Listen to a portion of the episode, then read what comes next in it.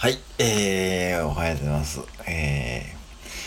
ー、今日はちょっとコンビニのね、ニュースを取り上げます。えー、ある尼、尼崎、尼崎ですね、えー、兵庫県尼崎北署は、えー、25日、暴行の疑いで、えー、道後県尼崎市のコンビニ店員の男22を現行犯逮捕したと。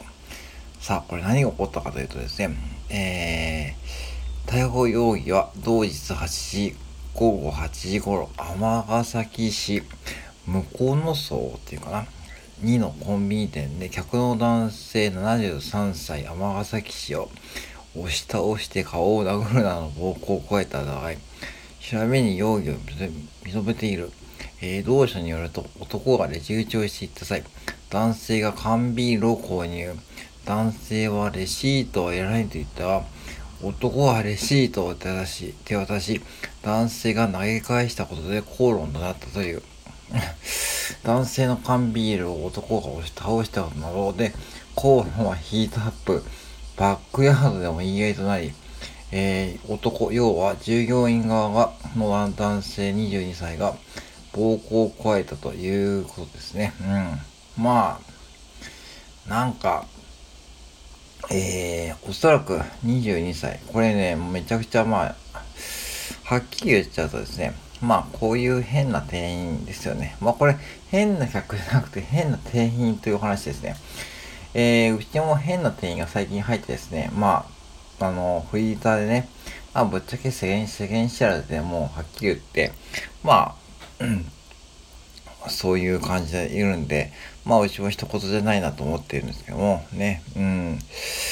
まあ、まずはこれ自動レジが導入されていない店舗ですよね。で、まあ、まずファミリーマートか、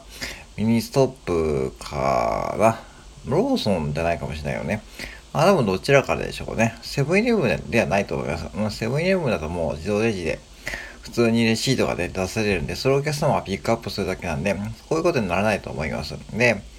えー、二つ目はね、これやっぱしね、まあ、とても些細なことですね。うん。なんでこれで、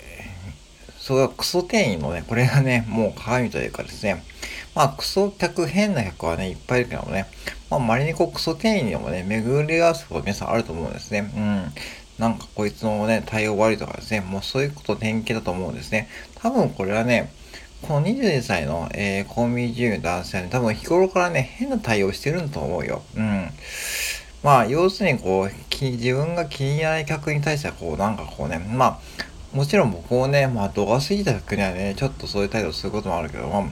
まあ、普通にこれ缶ビール買ってきただけでしょ。多分近所のね、まあ、73歳の男性がね、別にこう、缶ビールを買ってきただけですよね。それでまあ別にこう、レシートいらないんですよね。普通にこうね、なんかレシートいらないって言ってそこで終わればいいだけの話でですね。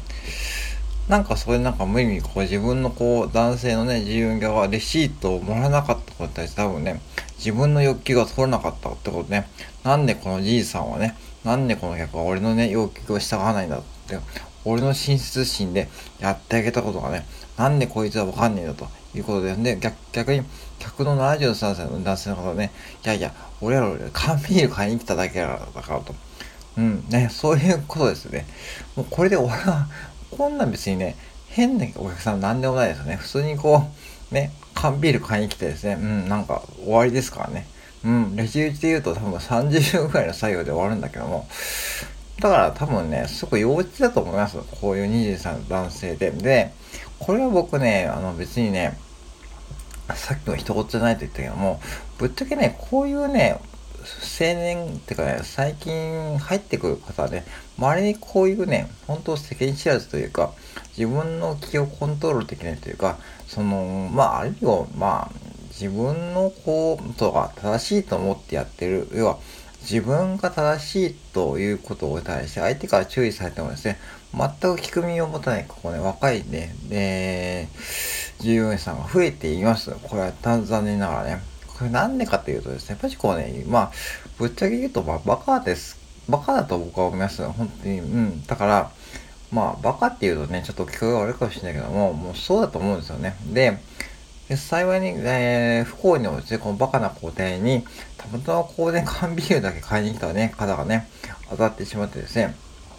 これ普通の店員さんだったらね、別にそこでも終わってる話なんですよね。そして、えー、このニージさんの店員はね、その、このくだらない声で全顔になってしまったね、22歳で若くして、コンビニで、えー、バックヤード、まあ、要はね、事務所まで連れ出してですね、それ暴行してるってことですかね。いや、これはね、ちょっとひどい、うん、てかね、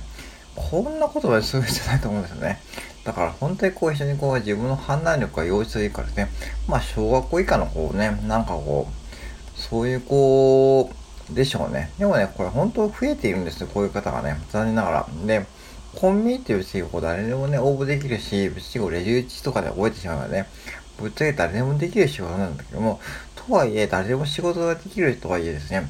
ぱりこう、こういうふうにお客さんのことを、まあ、ある意味こう空気を読むじゃないけども、お客さんに対するこう要望がね、違う場合もあるし、別にこうレシートやられて言われれば、それでね、済ませればいいという、そういう、そうい単純なこう判断をね、するとかね、まあ、そういうこう、その一人一人のお客さんに対するこう判断能力ってのは必要ですよね。まあこれももちろん経験値もあるけども、とはいえこれも簡単なこうね、ま ああの、シチュエーションなんでね、非常にこうなんか残念というかね、まあこのゆいさんの店員はね、まあほんでこれまで警察に捕まってしまったんで、まあおそらくもうコンビニも懲戒解雇になってですね、多分ブラックリストになると思うんで、もしこのね、暴行容疑がね、えー、多分、えー、償ってもですね、多分今後の人生において多分ブラックリストになると思うんで、おそらく、えー、この近所のね、コンビニでまた違うところに応募してもですね、多分採用されなくなりますね。ということですね。だから、自分の固有のチャンスも失っちゃうし、うん、そしてですね、この、たかだかこういうことで全顔になってですね、まあ結局、社会的に、社会的にはこう、だいぶこうね、不利な状況になるわけですね。うん、そう、だからね、あの、本当にこうね、クソ店員に当たった時はどうしたらいいかというとですね、皆さんね、クソ店員に当たった時は、とりあえず本人に言うんじゃなくて、あの、お客様相談室にね、もう行ってください。うん。本人に言ってもですね、こうやって口論になるだけなんで、本人に言うんじゃなくて、なんか、ちょっとね、名前、名札の名前を覚えておいて、そして、店名はね、まあ、レシートに書いてあるので、レシートと、レシートをさえ持っておいてですね、そして、店員の名前を覚えておけばですね、大変こうね、対応してくれます。そして、そのお客様の、えー、サービスセンターに行ってですね、そしてそうすると、担当のですね、その、本部の社員からですね、そのオーナーに連絡が来てですね、そしてオーナーからですね、多分注意されるとかね、そういう叱るべき対応を取られるはずなんで、そういうシステムになってるんで、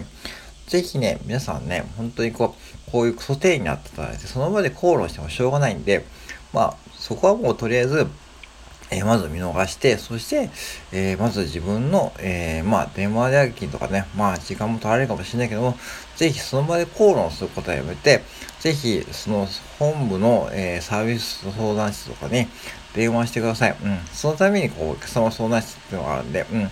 そして、うん、自分が、もしもうそこで利用するのが嫌だと思ったらね、もう利用しなきゃいいだけの話なんで、まあもちろんね、家が近くってことがあるかもしれないけども、もうそんな嫌な思いをするまでもね、してもですね、もう利用するのが嫌なんで、そういうクソ店員がね、いるところもあるんで、ぜひそこは自分で見極めて、こういう事件に巻き込まれないように